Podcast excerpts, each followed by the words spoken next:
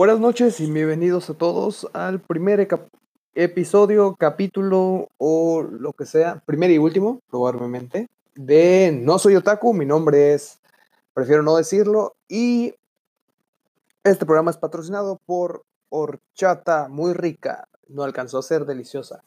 Eh, pues bueno, yo creo que la mayoría de las personas, de las tres personas que vayan a escuchar esta grabación, este podcast, este lo que sea, son las mismas tres personas que me siguen en Instagram y realmente les agradezco mucho que estén aquí. Considero esta, este experimento, esta situación, esto lo que sea, como una terapia personal, un proyecto personal del cual me avergonzaba mucho empezar.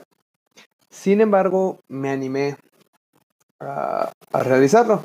Y es curioso que utilice la palabra anime porque eh, no me identifico, por eso el nombre del podcast de No Soy Otaku. ¿Por qué? Porque yo sí me baño, es la primera razón. Y la segunda razón es porque sí hablo de otras cosas que no sean anime, a pesar de que no lo parezca. Entonces, esa es la razón, no soy otaku. ¿Por qué? Porque me gusta platicar de otras cosas. Y de lo primero que me gustaría platicar en esta media hora de, podcast, de programa o de la chingadera que, que estoy planeando hacer, es acerca de esta terrible enfermedad que nos está destruyendo la vida a muchos de nosotros, llamada... Es muy complicada.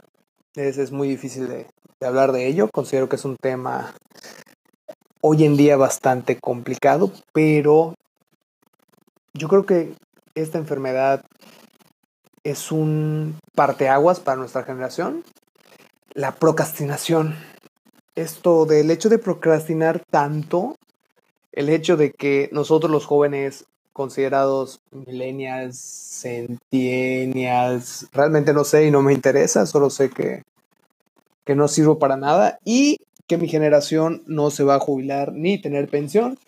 Por lo tanto, creo que la procrastinación es lo peor que nos pudo haber pasado. Por ejemplo, eh, yo tenía la idea de iniciar este podcast desde hace muchos meses, muchos, muchos meses, desde que empezó el, boom de los podcasts, eh, por bloggers, por estando peros, que es creo que la principal razón por la cual yo me animé a intentar hacer esto, es la procrastinación, el hecho de ponerse a hacer cosas que no son tan importantes en ese momento sin embargo, uno considera que, ah, ok, tengo que, no sé, avanzar mi tesis, pero aprender a armar un cubo de Rubik es más importante. Entonces le dediqué tiempo a aprender el cubo de Rubik o tengo que aprender a manejar o hacer cualquier otra cosa y tengo que aprender a,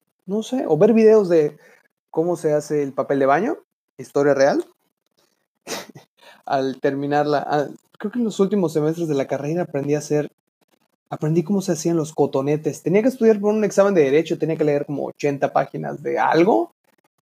Y mi cerebro decidió que era más importante aprender el proceso de fabricación de un cotonete a estudiar los tantos artículos del código de, el código mercantil o la ley mercantil, realmente no recuerdo, esa información que ya borré. Soy administrador, no soy abogado. Pero bueno. Y la otra cosa de la que quería hablar es del coronavirus, que a pesar de todo lo que está trayendo al país, las complicaciones y demás, creo que es la fuente más maravillosa de memes, de mame, de absolutamente todo lo que no sé, o sea, literalmente el contenido digital, tanto en memes como en publicaciones de Facebook, el 85% de mi feed son cosas del, del, del coronavirus y lo considero maravilloso, porque hay información que sirve, hay fake news y hay demasiados memes y es lo más maravilloso que, que, ha salido de una pandemia mundial, los memes. En el 2009 yo estaba creo que todavía en la secundaria cuando tuvimos la H1N1 y creo que no fue, no teníamos la, la, la, facilidad de información como hoy en día que sucede algo y te enteras de todo, no había Facebook, estaba empezando el Facebook. Eh, creo que igual Twitter es de, de la época, había muy pocas redes sociales y no eran tan usadas como hoy en día, que todas las personas tienen redes sociales, hasta la señora que vende empanadas en el mercado con su iPhone 10 tiene Facebook o lo utilizan para compartir memes o piolines o lo que sea. Sin embargo, la información está sumamente al alcance de todas las personas. Y si el comentario anterior de la señora que vende panuchos o lo que sea en el mercado es ofensivo, opino todo lo contrario. Hacen demasiado dinero y las mujeres que visten hipiles son demasiados caros. No son como los hipiles que compran las demás personas, son bordados. Y eso significa que son más caros. Y esas personas tienen dinero y no se visten con chingaderas. Y usar hipiles chingón. Entonces, creo que a pesar de todo lo malo que ha traído el coronavirus, entre su sana distancia, una de las, de las mayores cosas inútiles que ha hecho en la situación nuestro gobierno, los memes, los TikToks, toda la, la basura que hay en Facebook es maravillosa, me parece increíble y yo creo que no se puede perder de, vista la risa. Creo que a pesar de que sea un tema tan delicado, donde hay muertes, muertos, donde han habido o se están realmente proyectando tanta pérdida económica, tanta, o sea, literalmente el panorama del mundo yo que no soy economista, soy una persona completamente iletrada que con trabajo puede prender una computadora. Pinta mal, o sea, realmente pinta bastante negro el panorama para el mundo en general. Sin embargo, no se puede perder eso, la risa, poder reírnos de cualquier cosa. Yo creo que la comedia, si, si realmente te, te fijas en que lo que digas en un chiste o algo va a herir a alguien, o te fijas en eso, no podríamos bromear de cualquier cosa. O sea, perderíamos la capacidad completa de, de bromear sobre la gente flaca, la gente gorda, la, gente alta, la, gente chaparra, eh, blancos, negros, morenos, rosas, púrpuras, transparentes, pelirrojos, pelinegros, color de ojos, lo que sea. Realmente alguien siempre vas a ofender. Entonces, si tenemos todavía la capacidad como personas de ver lo gracioso en una situación tan de la chingada, aún hay esperanza y creo que todo lo que acabo de decir no tiene ni pinche sentido. Pero otra cosa graciosa que me parece es de que los yucatecos están considerando a Mauricio Vila como una opción para presidente de la República si es que no nos convertimos en Estados Unidos. No, perdón. Venezuela del Norte y el viejito santo se queda 30 años en el poder. Sin embargo, yo no creo que llegue tanto en un año, se deterioró bastante, pero bueno, eso es otra, otro, otro tema. Y me parece bastante gracioso que le celebren a un gobernador el tener sentido común. O sea, es como si dijeras, atropellé a alguien y no le voy a pasar el auto encima.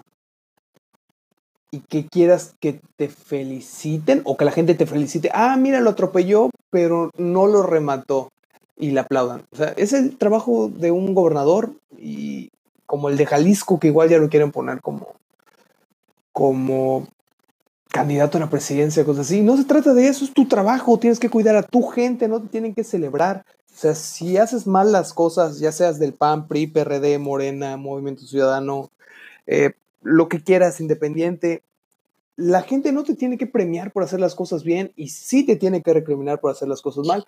Entonces las personas que creen que Vila podría ser un buen gobernador, chingan a su madre. Así, o sea, no, no tiene sentido, no tiene sustento. O sea, este cabrón nos quiere cobrar impuestos por seguridad, algo que el gobierno o estatal nos debería de ofrecer, o sea, que ya debería haber, nos quieren cobrar impuestos por cosas que él implementó y el reemplacamiento y demás. Y, o sea, si quieres recaudar fondos, se dice y no pasa nada, o sea, no tienes que decir que es por seguridad. Eh, se ven, no sé qué es, qué me da más coraje, un panucho defendiendo a, a Vila o un Chairo haciendo maromas de dificultad 14 para defender a, a, Viejito Santo. No sé, realmente cualquier opuesto, o sea, cualquier fanatismo, tanto político como cualquier cosa, yo creo que es una pérdida de tiempo. ¿Por qué? Porque ni Vila ni AMLO te van a voltear a ver. Eres un número más para ellos, no realmente no les interesas. Disculpen, estoy tomando una cerveza. Ese es mi panorama general en esa situación. Sin embargo, este podcast es para quejarme de cualquier cosa y yo creo que ya tuve una queja, que fueron el presidente, bueno, no el presidente, los gobernadores y esas chingaderas y demás. Y necesito hablar de algo que me guste. Eh, este, esta semana eh, el trabajo fue bastante complicada porque, pues por la misma situación del coronavirus, eh, pues nos dieron prácticamente home office. Sin embargo, como hablé en un principio de la procrastinación, se me hace muy complicado concentrarme. Y entre este tramo de procrastinación, procrastinación, procrastinación. Ok, eh, después de este tramo de la palabra que se me dificulta pronunciar, descubrí, o, sea, no quiero decir que, ay, yo lo descubrí o lo sé, porque no, o sea, realmente es demasiado popular. Sin embargo, no había escuchado la canción Blinding Lights de The Weeknd y es maravillosa. Yo me considero no una persona culta en cuanto a la música 70s, 80s, 90s, donde se usaba mucho el sintetizador y demás, que me parece maravilloso. Sin embargo, esta canción es hermosa, es perfecta, es realmente, yo creo que si alguien tuviera la capacidad de viajar en el tiempo y poner esta canción en los ochentas, en la época de, no sé, de Flashdance o de Maniac o de Square Rooms, no sé, donde estaban el boom, cualquiera de estas, cualquier persona de esa época creería que esta canción fue hecha en ese entonces. Es magnífica, los sintetizadores tienen mucho poder, eh, la letra es bonita, el video está bien cabrón.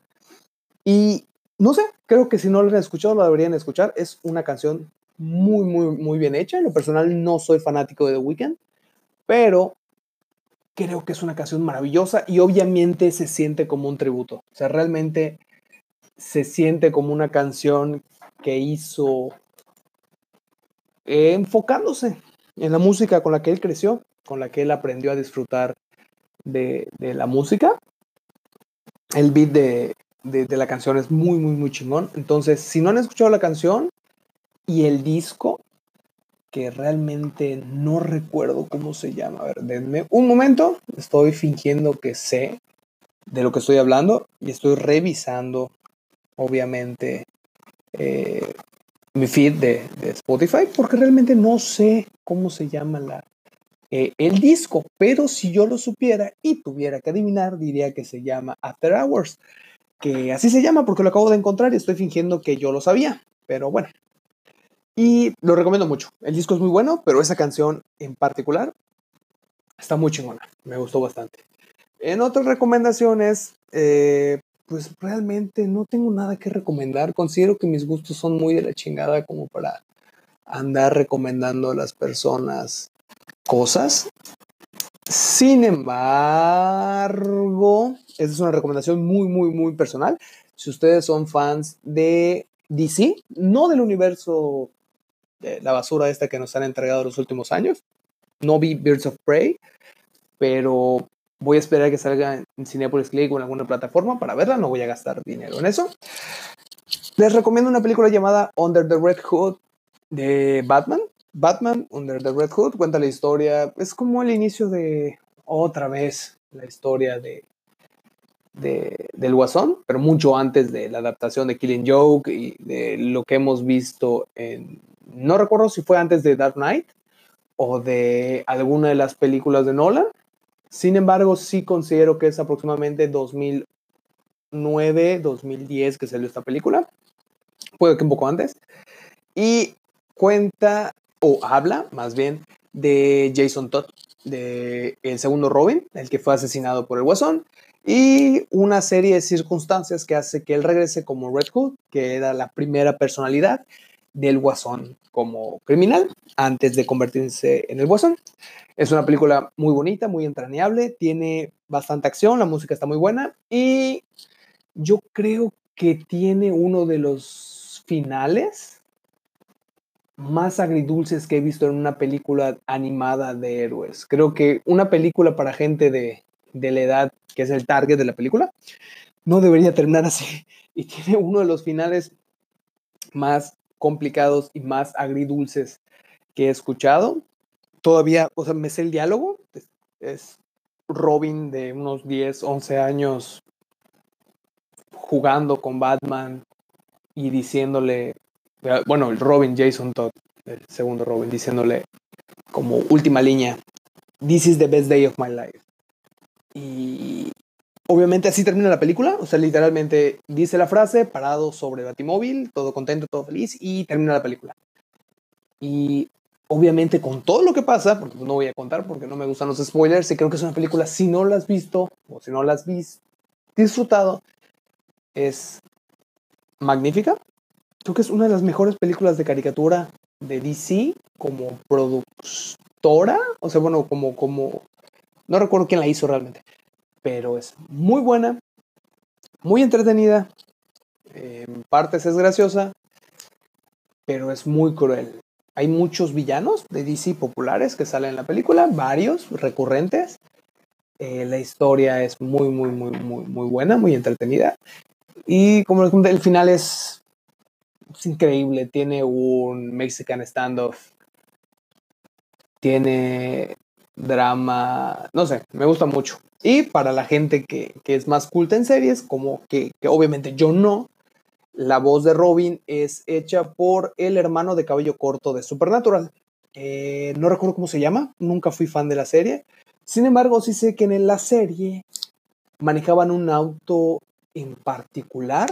Otra vez no recuerdo el modelo, pero sí recuerdo haber visto muchos comerciales de ellos en ese cartón, en ese auto de los hermanos Winchester. Y este auto hace un pequeño cameo en la película. ¿Por qué? Porque el actor de, eh, de doblaje del hermano Winchester, el más chaparro de pelo corto, no el hipioso, es el actor que hace la voz de, de, Jason Todd. Entonces es muy buena referencia, sale casi al principio de la película. Y ya, entonces ya les recomendé una canción con su disco y una película, en este caso animada, que es de, mi poquita colección de, películas. Y ahora les quiero recomendar un manga o un anime considerado el mejor del 2019, no por mí, sino por los Crunchyroll y los Anime Awards y esas chingaderas. Eh, Kimetsu no Yaiba es, se llama Demon Slayer en, inglés o Cazador de Demonios y cuenta la historia de un niño al cual, bueno, el cual pierde a su familia, que es devorada por, por un demonio. Y bueno, él, él, cuidaba de su familia, era como que el, el, hombre o la cabeza de la familia, porque su papá había fallecido, era su mamá y sus cuatro hermanitos y su hermana un poco más pequeña que él. Eran cuatro, eran él y cuatro más, si no me equivoco. Y todos mueren, excepto su hermana, que se convierte en un demonio. Eh, entonces la travesía o esta serie se trata de que él quiere cazar demonios, descubrió una cura para, para convertir a su hermana en una persona de verdad, o en una persona, pues si Pinocho, en una... en un humano de nuevo. Quiere convertir a su hermana en un humano. Y pues mm, este niño, Tanjiro, va adquiriendo poder, técnica, por cómo se llamaban estos cazadores de demonios, estos Demon Slayers, se une a los Demon Slayer Corps y conforme va avanzando la historia, él va adquiriendo más poder, más conocimiento, más técnicas, va puliendo lo que le, enseñó su maestro. Y es una historia, eh, es bastante entretenida. La primera vez que lo ves, o sea, si, si tú ves el anime y no estás al corriente con el manga o no sabes qué va a pasar, es muy entretenido y te atrapa. Una vez que vas a la par del anime y el manga, sí es un poquito tedioso porque se siente como, a pesar de que todos los animes o manga shonen son así como muy similares en estructura del villano del día hasta llegar al, gran villano, este es en especial muy lento en muchas partes, muy, muy, hay, hay como un desarrollo muy lento, pero como yo tuve la fortuna de verlo sin necesidad de, estar al día con el manga, pues lo disfruté bastante. El manga es entrañable, es entretenido, a pesar de esto que les comenté que es, que es muy lento, pero eh, es horrible. El manga es horrible. Es como si hubieras agarrado, no sé, al peor artista que, conozcas o se han visto Killer Pollo alguna vez. Si alguna de estas personas que me está escuchando es como de mi generación y llegó a ver las animaciones de, Killer Pollo de, de Sid Vela, pues hay partes en el manga que se ven así, de un artista en pleno 2018 que empezó, 2018, sí, 2018, 2019 que empezó, el 2018, 2000, finales de 2017 y 2018. Eh, es horrible, tiene partes muy, muy feas, pero la casa productora del anime, eh, Ufotable, si no me equivoco, hizo una maravilla. Literalmente es, hizo las de las mejores escenas de peleas que he visto en mi vida en un anime, que si ustedes tienen pantalla 4K o UHD o lo que quieran, lo van a disfrutar muchísimo. Creo que es el capítulo como 17 cuando pelea contra una de las de las Upper Moons, de las perdón, de las de las lunas menores y es una completa locura literal, una locura en cuanto a la animación, en cuanto a la música, en cuanto, o sea, yo he llorado con, con, con ese anime, porque no sabía qué iba a pasar. Sin embargo, una vez que, que, terminó el anime, me puse al día en el manga, el anime terminó creo que para octubre del año pasado, si no me equivoco, y cuando me puse al día en el manga, perdí un poquito la magia. Sin embargo, se volvió muy popular. La gente, o sea, se volvió tan popular que el siguiente arco del manga, que seguiría en, la animación, la caricatura que terminó temporada y la, anunciaron para creo que mediados o finales de este año, de 2020, eh, la van a adaptar como película.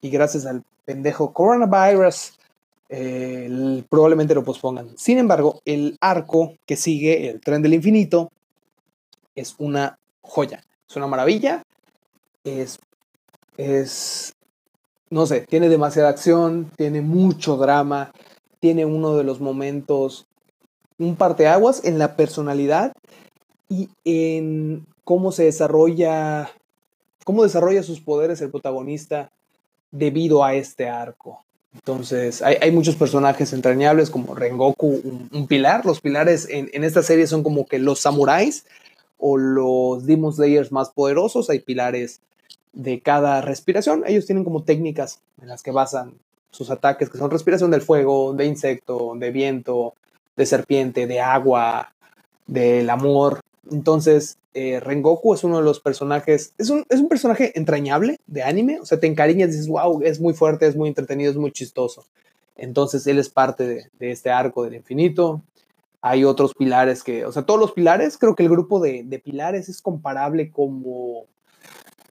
Ah, en, no sé, en lengua popular de Naruto, los pilares vendrían siendo como los Sanin, como Tsunade, como, bueno, en la leyenda o en el argot de los ninjas, cualquier ninja popular que, tenga así como un rango en especial, como Minato o como, o como Kakashi, que era el ninja que copia, o como los tres Sanin, o como, no sé, algún, algún ninja en especial que tenga un rango, pues así son los pilares, son los más poderosos de, su grupo, de, su, de su sección.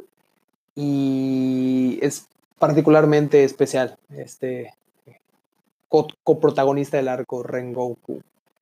Y es muy recomendable. Realmente no lean el manga, vean el anime. y aguanten las ansias si lo quieren ver. Pero bueno, eh, yo considero que para hacer la, primera emisión de No Soy Otaku, dejen claro que no soy otaku, que hago más cosas que, que ver anime. Y pues espero que este experimento funcione. ¿Por qué? Porque el objetivo de esto es realmente que yo pueda conectar con más personas que tengan los mismos gustos que yo o diferentes pero que me puedan recomendar, no sé, música o libros. Ah, libros no, realmente no leo tanto como me gustaría. Tengo muy pocos libros y no los he terminado todos desde hace como 4 o 5 años y eso me da bastante vergüenza. Sin embargo, no sé, libros cortos o historias o poemas o algo así, me gustaría leerlos. Digo, si me los recomendaran y los puedo descargar en un PDF, porque no, realmente no, ya no considero que sea adecuado o económicamente viable estar comprando libros hoy en día porque soy pobre. Y mi anime lo veo pirata, obviamente. Mm. Sin embargo, eh, música, eso sí, música, yo hago todo con música, hasta duermo con música, manejo con música, escucho música cuando escucho música. Eso sí, lo que me quieran recomendar me parece excelente. Díganme qué les pareció eh, la recomendación de The Weeknd, si pueden leer Kimetsu no Yaiba o ver Kimetsu no Yaiba, o si pueden leer... Em, ¿Qué les recomendé? Ah, no, ver de... de ah, Under the Red Hood de, Batman. Es, debe estar en, alguna plataforma, según yo está en Cinepolis Click o en, o en Amazon Prime. Y pues realmente espero que este experimento sirva, que pueda llegar a personas que tengan gustos similares a los míos o, diferentes y que pues les agrade. Realmente hago esto para entretenerme, para pasar la cuarentena, para tratar de entretenerlos a las tres personas que lo vayan a escuchar, ojalá sean cuatro. Y realmente es eso, es de que pueda haber una recomendación mutua de cosas, platicar de, o de política o de cosas cagadas que pasaron en la Blanca Mérida o cosas que están pasando en el país. Hay un tema en especial que, me gustaría hablar, pero lo voy a dejar para otra ocasión. Quiero leer un poco más de, del mismo, documentarme para no salir a decir chingaderas y no quedar en ridículo frente a las tres, cuatro, ojalá diez personas que escuchen esta chingadera. Entonces, pues nada más, les agradezco mucho. Estuve casi 28 minutos diciendo chingaderas. Nada más para... Ay, perdón, erupte. Otra vez. Eh, estuve casi 28 minutos diciendo, bueno, 28, 3, 4, 5. diciendo chingaderas. Y me sorprende porque a veces no soy tan bueno para hilar ideas y esto está saliendo en lo personal, yo creo que bien. Ojalá haya salido bien la grabación. Y bueno, esta fue la primera emisión de, No Soy Otaku, que no lo soy porque sí me baño. Y ya, que tengan un excelente inicio de semana o un fin de semana o una hermosa cuarentena o una pésima cuarentena, que estén trabajando, cuídense mucho, si no están trabajando no salgan de su pinche casa. Y ya, saludos y besitos en el apellido del creador de Evangelion. Saludos.